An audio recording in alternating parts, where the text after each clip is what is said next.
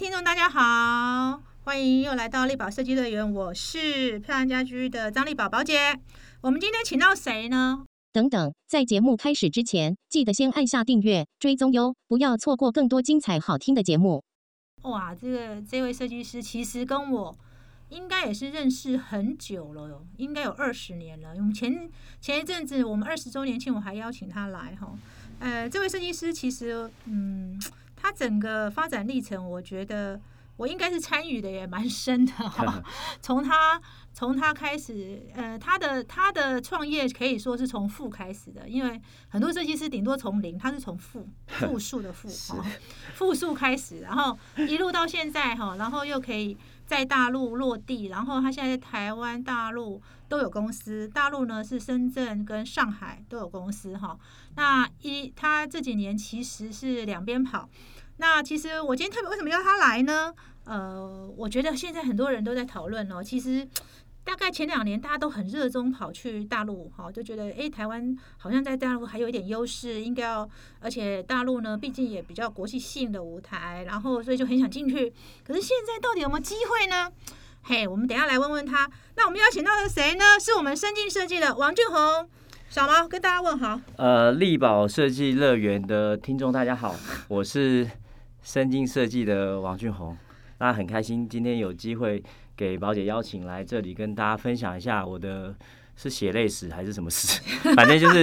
分享一些自己的一些过程吧，给大家作为参考啦，应该是这么讲。对，其实真的，呃，我都叫王俊宏叫小毛哦，小毛是他的小名哦，所以很多人都叫他毛哥哈，哎。王俊宏，要不要讲讲看？其实我当时认识他的时候，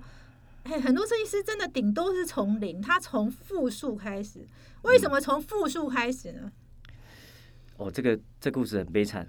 我我觉得这是个欢乐的场合，我们不应该讲。没关系，我们给给那个我们的年轻设计师听听。我我觉得当下就是一个合伙的一个一个，我觉得一个机制，自己也年轻，然后那个状态，我觉得呃就。反正就是觉得要实现自己设计情怀。那在在钱的部分，其实没有很在意。其实即便到现在，这个性还是没有什么改。那好险，我们的团队还是有有人会去管理这个事情。对，是。所以那个时候就是就是这个事情没有处理好，其实跟自己的同学，然后去做一个合伙。那那就其实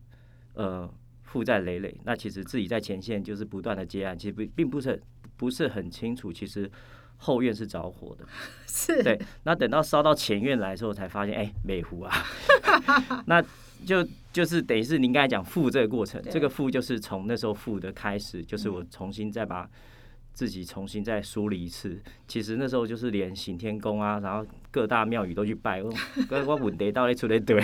其实不是这个问题，就是要整理自己了。然后就是一个，因为是负，也不是归零的，就是可能要更积极的。面对这些事情，然后解决这些问题，才有才有办法到正，然后再再力图往上去发展，会是这样子。哦，王俊宏真的小毛，我真的觉得很不容易哦。真的认识他的时候，他是负数开始哦，因为主要是因为他当时合伙不慎，然后就负债。不过他很很负责啦，因为当时他没有弃款而逃，弃债而逃，然后还是留下来面对这些厂商嘛，哈，是，然后继续接案哈。是，现在这些厂商其实我们现在还是在合作，也也是多年下来的呃老战友了。所以，即便即便面对现在一个供应链断裂的情况底下，即便是供应链断裂，我觉得不止供应链断裂，连这个人力可能都会即将要断裂这个事情。那因为我们的厂商其实是比较长期的合作，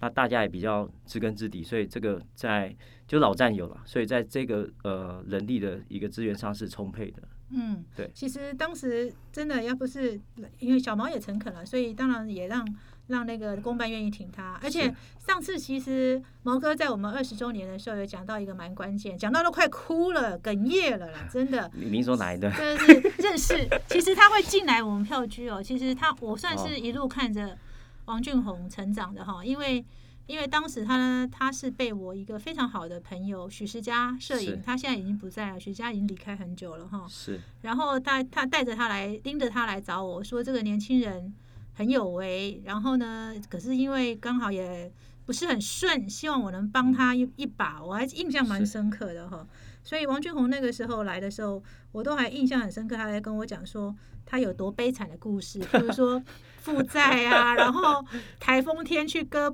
割那个割鹰架的布啊，然后最后业主还尾款不付啊，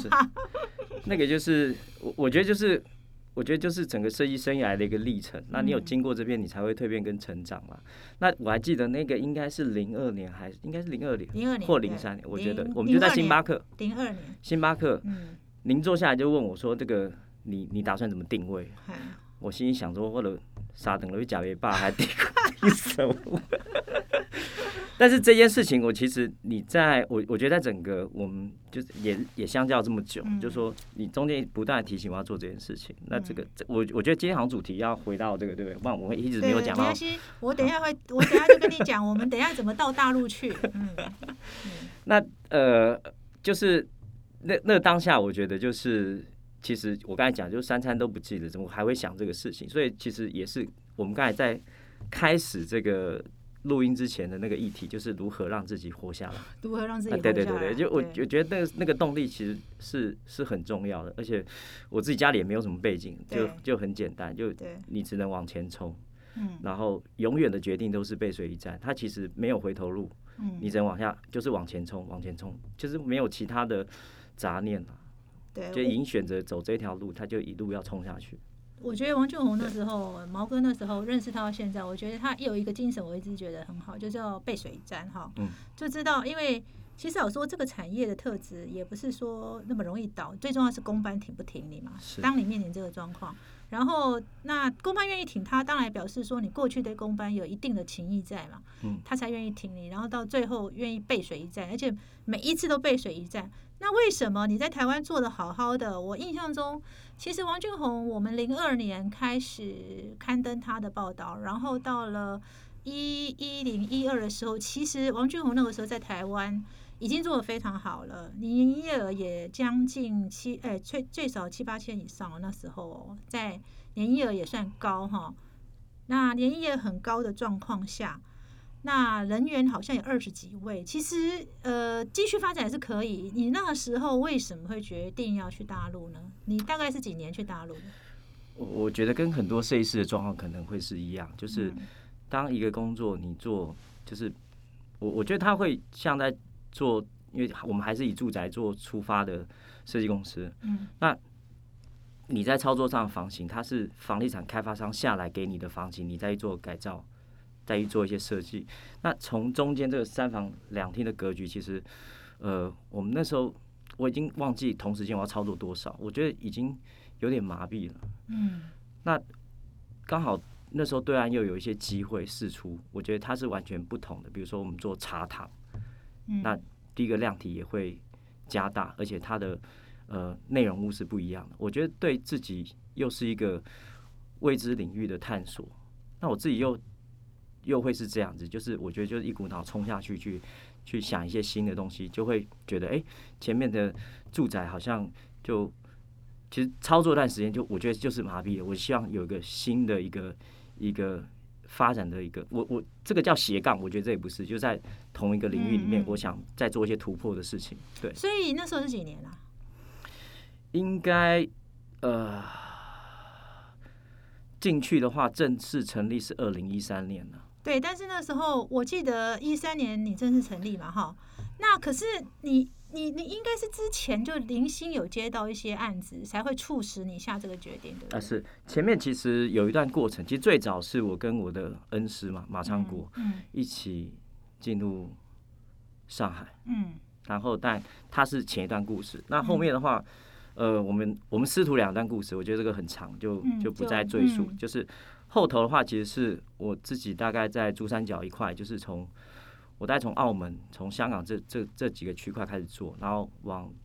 往内陆做，就会是这样。从、嗯嗯嗯比如说从澳门，然后进去珠海，再嗯回到您。我们去吃螃蟹，那个叫江门那那个地方，那嗯现在也一直在江门，其实还持续的有一些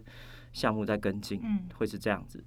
那呃，二零一三年那一年是一个我觉得蛮关键的一年，是说我我第一个我成立了上海深境嘛。嗯那其实那时候台北的一个状况还是就是业务量还是挺很大啊，那时候对对对你的业务量，而且那时候公司二三十个人了，我记得。是对，那但是隔一两年就是这个叫做我们的漂亮家具的周年庆，你记得吗？当时是邀请了这一个谭金忠谭老师来，讲一个大陆经验。对，大概是一五年、一六年吧，好像是，嗯我好像记得是这样，我一四一五，好像是这个对，一定是这个时候，因为我我我我我我大概想了一下这个事情。对那他在台上讲的是是这样，他进去中国大陆之后，他其实当下是一段时间之后，他赔了他将近烧了五百万之后才烧了五百万之后才反转。才忽然一个案子反转，对，对，那那时候那时候嗯其实我在台下，嗯，那个当时我是烧了九百，那你快要多他一倍。但是我要问的是，你那你为什么？我比较好奇的是，你为什么一三年一下去大陆就决定要落地的呢？那时候多少台湾设计师是用飞来飞去的方式，你为什么会做这个决定？我我觉得这个就是一个我要总结我的错误。我觉得我今天嗯来就是个负面教材，就说那个谭老师不是在那个舞台上他讲他赔，就是我当下是赔九百，我心里就是大概就挺焦虑，而且他赔了五百之后他是翻转的，他翻转，而且是倍数翻转对。，然后我的我我还不知道翻转在哪里了那时候那个，时候还不知道翻转，不过现在你早就翻转对了。，好那那那时候就会很紧张。然后我们财务跟我讲，那个王先生，你就最后的一笔钱，你自己自己自己应该要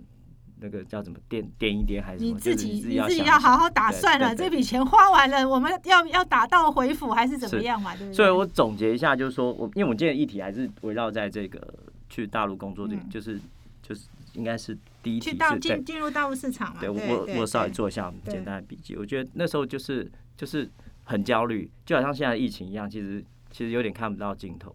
可是为什么别人都飞来飞去，你当下就立刻立马？因为我记得毛哥王俊宏那时候设立公司的时候，连我都很惊讶。我问他说：“你干嘛东东西呃公司设立的这么快？为什么？你那时候是怎样？又要破釜沉舟，要背水一战吗？我我觉得可能前面是一样，然后逮级在这呵，我我觉得是这样。那我我总结一个错误的一个一个一个几个，几就是老台商跟我讲，其实我都把那些有时候都会把前辈的事情当耳边风对。那我好像我个性是这样，然后最后讲大家都这样。然后这个台湾话怎么讲？假了金呀才会才才开始反省自己的问题。那我总结一下，其实就是台商讲的那几，就是那些老台商讲的，就是就是什么，就是人要到，嗯钱要到，心要到。其实这三个我基本上都没什么到。那钱不用讲，因为他我我觉得钱是一个就。反正你本来就已经付出去了，嗯这个嗯在中国大陆支付的方式跟台湾不一样，它它没有一个，它没有期限，你可以开支票，没有它就是现金，所以你嗯钱必然是要到的，这个是一定要到。这一这是必然的嗯，这是必然的。那人要到就很简单，就是早期就这前面的一段时间，我都是以这种，我觉得就是浅碟式服务啦。就刚才我我们刚才讲的问导游，就是就是是飞来飞飞去飞过去嗯沾一下就走了。这种浅碟式的服务其实是没有办法把事情给做好没办法市场做好，对。然后再来就是心嗯要到了问题，其实心不在，因为心还挂在我台北公司黑板上双面写满的这些案子上。对，其实你没有办法很专心的去面对，就是在中国大陆那时候上海接到的客户，然后你真的，我我觉得是都一样，没有哪边地域的问题，嗯是嗯。你要不要做到那个那个点上。嗯嗯。那我觉得其实纵观一下，就是我都是以前碟式的服务，要把这事情做好，我觉得很困难，所以我后面才改变的一个策略，就是说我其实应该要稍微留长一点的时间，然后把我的工作周期是不是看是变成三四天的飞飞一次，改成比如说可能到十五天的一个周期，然后去改变那时候的状况。嗯那的确这样的改变之后，让周期拉长之后，的确有一个。的确，就整个就会比较好转。那客户再接到客户，其实那个信任度就从那个时候开始建立起来。所以是一四年过后的事喽。就听完谭金忠之后，给你的启发吗？呃，我我觉得是这样，因为我觉得还是那个问题，就是就跟当初我我在我们第一次在星巴克碰的那个那个议题一样，就是你跟我讲点，我可是重点是我要活下来。可是到上海的时候，可能我们台北还有一个赚钱能力，可是我我我已经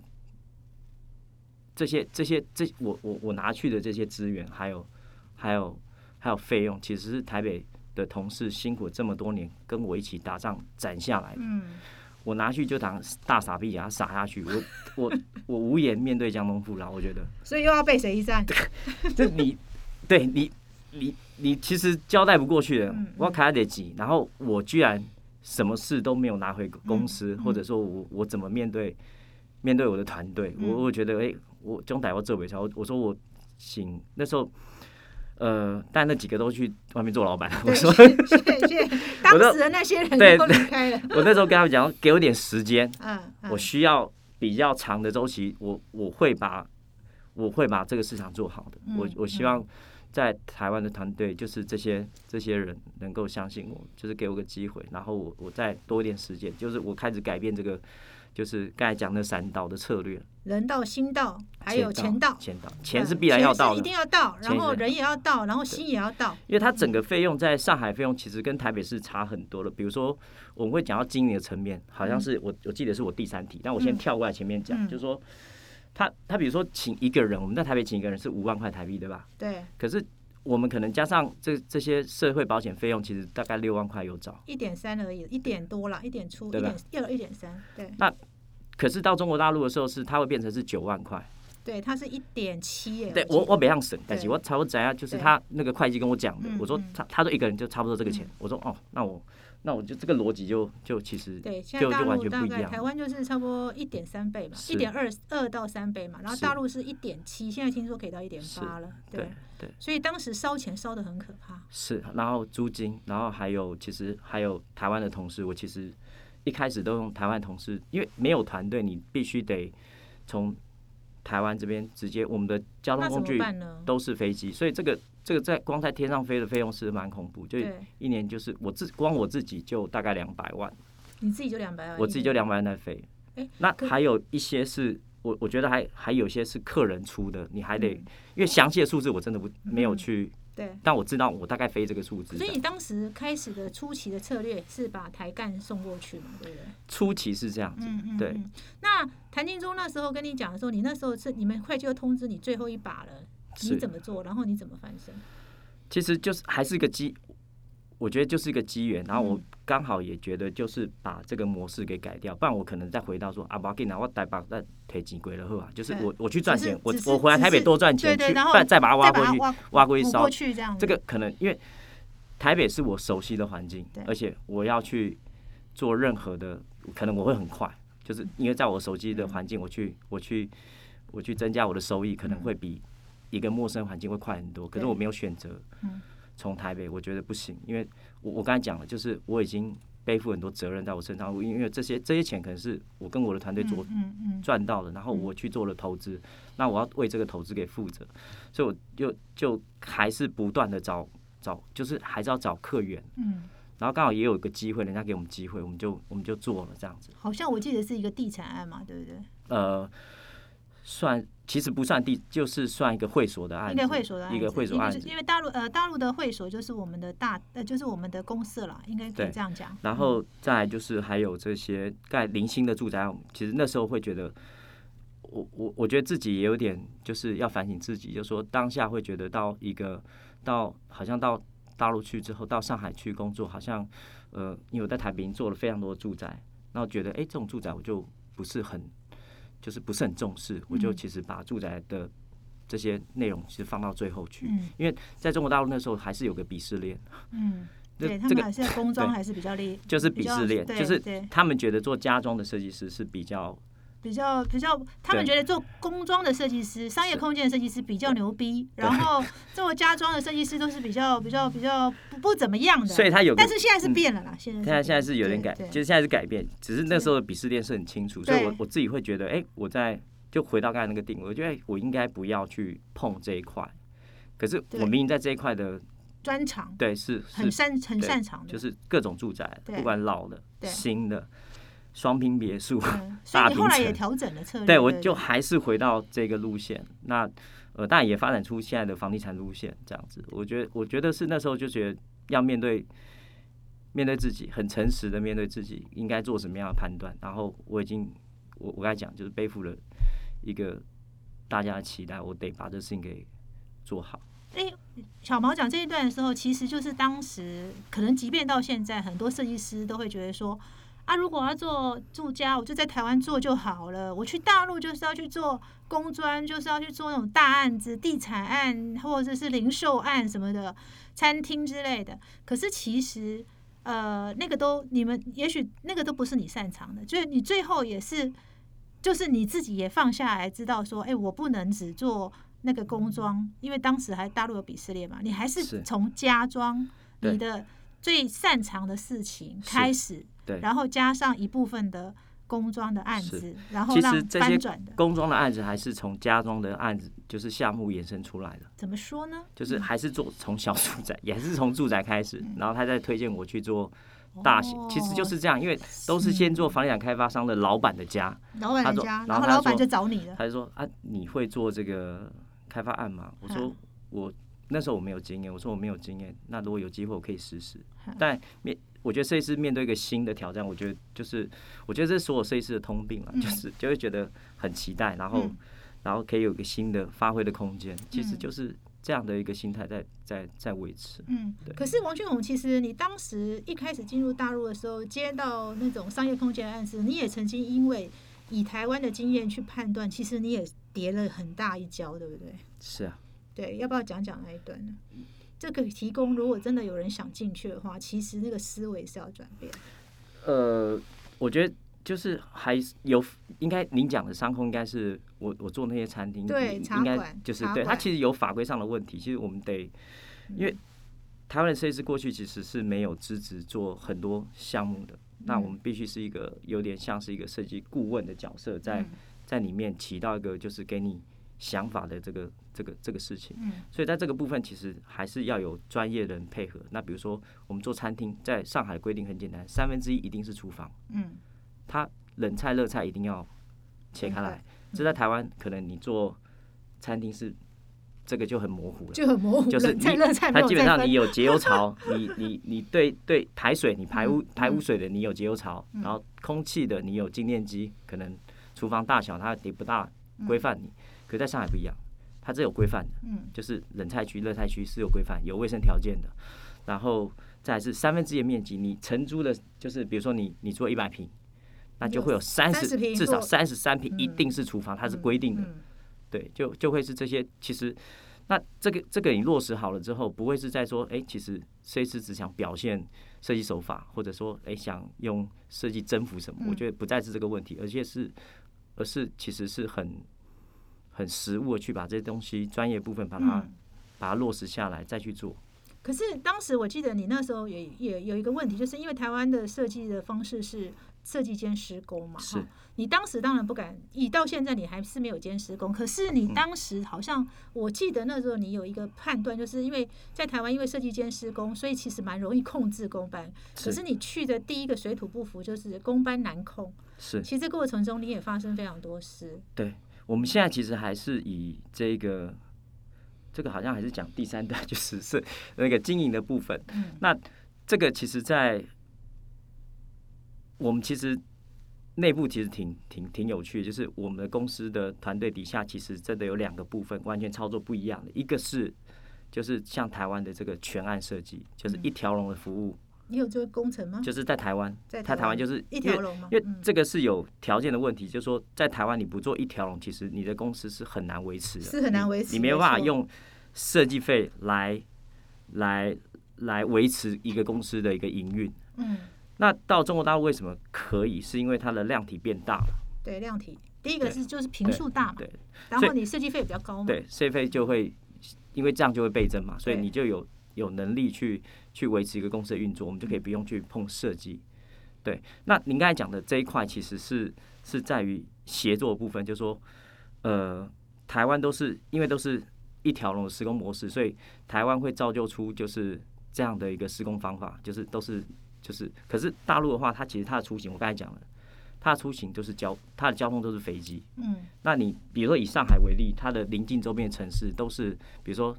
呃南京、杭州跟宁波，这嗯。这都是三个小时的嗯，的真的间，真的。都是三个小时。启发都三个小时。那我们现在有的还有项目是海南，就基本上海南只有飞机啊，跟船，你一定坐飞机的，对，所以对。所以一出差他就不是他他的他的时他的时间的单位就是天，嗯。它不在于小时。哦，啊，我调都外体也是在搞啊，没有了，就是全部就是天的，真的，所以你不可能在单靠就是我去跟师傅很牛公共的这件事情能够解决的，对，所以它一定是协作。嗯。那甲方要甲方监理，嗯。然后施工单位可能就在拆，就是现场的施隐蔽工程的施工单位跟我们那天有提到的一个整装公司，就是外部的是外部的对，就就是是所谓的基础材跟装饰材，嗯对，就嗯。就会是这样。所以从图面上的一个制作就得是要所有是拆解的，对，对，那你给跟各个专业去做对接，所以其实你连画图都是重新重来重来就是完全不一样的。完全不一样，完全不一样。我我自己觉得，就是早期我们在台湾，就是呃马先训练我出来的施工图，嗯我觉得还是可以用。就是你怎么去到，因为整装是近几年发生出来，我可以再再拆部分的出来。可是现在我我我提到这个问题，就是说，应该是说，我觉得台湾设计师的呃，应该是优势跟短板也都在这里。嗯，那我先讲优势好了。台湾设计师还有优势吗？请问现在。我觉得台湾设计师还是有优势，尤其是在其实这几年我们我们在看就是呃设计竞赛的时候，其实嗯。您大有观察到，就是大陆起来很快哦，啊，嗯。你说这一次的金理奖嘛，对我们这次经理奖，我数了我数了一下有十五个，对呀、你自己带的人都已经出来得奖了，对呀、你在大你带着台大陆设计师都出来得奖了，好那个呃好，这是另外一个议题，再再辟另外一个 路另外一个节目来讲一下，呃，我觉得台湾设计师还是有优势，就是我们在，因为我们长期其实就是呃，在整个长节操作底下，我们在住宅的部分，所以我觉得台湾设计师在住宅的奖项上，其实我们这几年脉络下来，其实台湾设计师在住宅奖项上还是比较优势的，嗯，对不对？基本上是这基本上是是这样。然后我自己在看是说，其实台湾设计师在细节的处理上还是比较好，还是比较好，而且他的处理的手法是很细腻的。嗯嗯。这这个是我我觉得可能要归功就是媒体，大概就我们漂亮家居，嗯就是我们张丽宝小姐带领的，不断的教会读者吗？对，就是呃，我觉得这这就是这个产业其实是很健康的在向上成长。嗯对那我我自己发现有个问题是在这个环节，就是说，就是如果未来谁是想去中国大陆的话，我觉得有一个问题是我我待会会讲到，就是因为可能我们在处处理细节上，这是我揣测，就是我我看到的现象，我觉得它就是个探讨，就是因为处理的细节上很细腻也很好，那造就了其实就一群很会做施工的，就是很会做细节的施工。嗯。那通常我们是长期配合，就像我我刚才讲的，其实我也是跟一群长期配合的施工单位，对，然后他们其实你他他变得就是你不用出什么很细的图纸，图就可以了，你就可以很厉害，一流像那些我刚才讲这很牛公共的就好了，你干嘛画那么多呢？就就会变成是这样。那我会发现，就这近两三年来，我面试的同事，啊不是同事，就是没有进来，就是我嗯。面试的人，我发现施工图整套的施作能力是没有，就是很低。很低，我其实坦白讲是没有了，就是也就是学校 施工图的学分都没有修的很好，样这样会很残忍吗？不会很残忍，就是很我们这次节目就是要残忍，就我可能我我可能没遇到，嗯，只是可是我面试这两三年，我我估计有一百五十人到两百人是有的。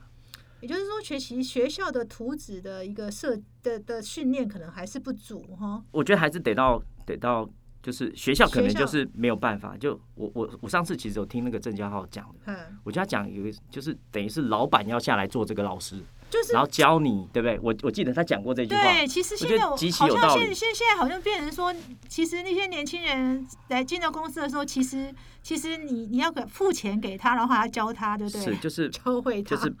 就会变成是这个这个这个状况。嗯嗯变得你像呃，你如果在台湾做这样子，就是以我刚才讲的模式，就是一条龙的，你带施工的，那你会去现场讲的，你你的你的距离是很短的。我觉得哎、诶这个其实对成本上没有太大压力，其实台湾还是可以做的。对，可是我们一旦进到中国大陆市场的时候，它的它就我刚才讲的，就是你周边零星，你不可能只做上海的，你你一定会零星周边的城市，你甚至甚至乌鲁木齐乌鲁木就是齐都会去了，就对，就是基本上你成本上是可以的，你可能就会去做这个事情。可是你有没有想到，他这个这个来回对对对对对对对，就是你一定是协作，所以你的图纸清晰是很重要。所以我常常跟我同事讲，就说一本施工图，呃，不是让施工单位有还有想象空间的，嗯就是设计师把设计图给做好。我我再重新讲一次，我说一个设计师把施工就是把整本图做好。是是必然的，它不是、这本施工图不是让施工单位还有想象空间的。还有想象空间，意思是说你画的不够细。对，嗯，对啊，你每次每次去现场讲，原来想规波，哎，这是到底是他看不懂今天做，就对了这个是今天做，就是我嗯，所以其实看起来那个台湾设计师的短板啊，目前如果要去大陆，其实是一个蛮重要的。我相，信有人，因为我就是给老马教出来，我嗯一定是有人会的，只是嗯我觉得在这一块的话，是不是？因为我也不算老鸟，可是我算是也不算菜鸟，我是菜鸟。中生代已对，经快要我我是迈向老鸟未满。我我自己看到的，中你已经中生代了。我我觉得我们是一种探讨，就是说，我觉得这样是一个问题，就是说，如果有有有心或者有意愿想要去中国大陆工作的话，我觉得这件事情可能要克服掉。嗯，嗯我我自己觉得是这样。